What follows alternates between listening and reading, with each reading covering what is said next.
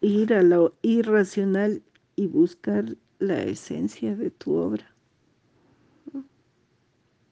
Pero ya con elementos de juicio científicos.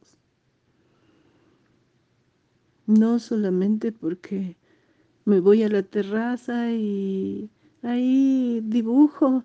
Y no, yo no necesito estudiar para ser artista. Y ya tengo una pintura y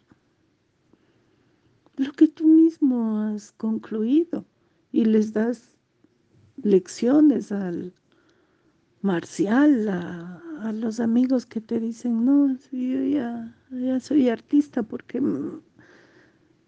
me fumo un porro y ya se me viene la inspiración, no. Entonces hay que darle una, todos estos argumentos científicos, metódicos. Al arte hay que darle importancia.